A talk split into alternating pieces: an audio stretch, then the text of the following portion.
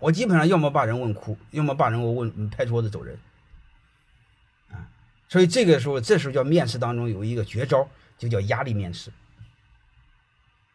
看你看他处理事事儿的能力，好吧？你们要是有做人事经理的话，你们是懂这些事儿的。有的还有一个是情景面试，啊，还有一个叫物领导小组测试，好吧？啊，还还有一些结构化面试，我问你很多问题是结构化面试，能听明白了吗？就类似这些东西，很多很多的。你比如我问过面试过一个那个那个五十来岁的一个人，他他应聘那家公司高管，那个老板让我帮他面试，他妈妈还是日本人，所以我印象特清楚，因为他特可能受日本人的影响特儒雅。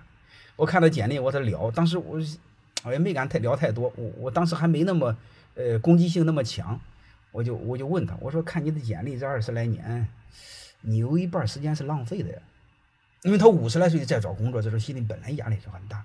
我说看你的简历，有一半时间你给浪费了。我说你这几步是走错了，你不应该这么走。哎，结果当时就哭开了。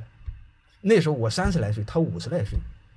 所以这个时候你会发现，一个五十来岁的，在在我眼里就妈一个老头，你在我面前哭，我第一次就就懵了。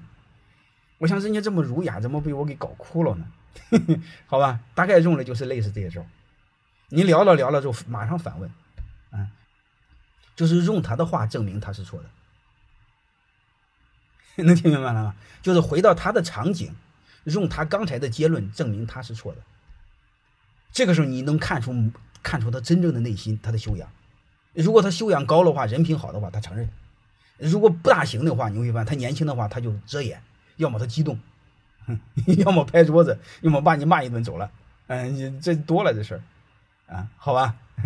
就类似这样的，不管怎么着，我就给你谈一招，就是招聘的时候，你回到场景，回到事实，回到过去，回到具体的场景，啊，然后看他的过去，然后和他再谈未来。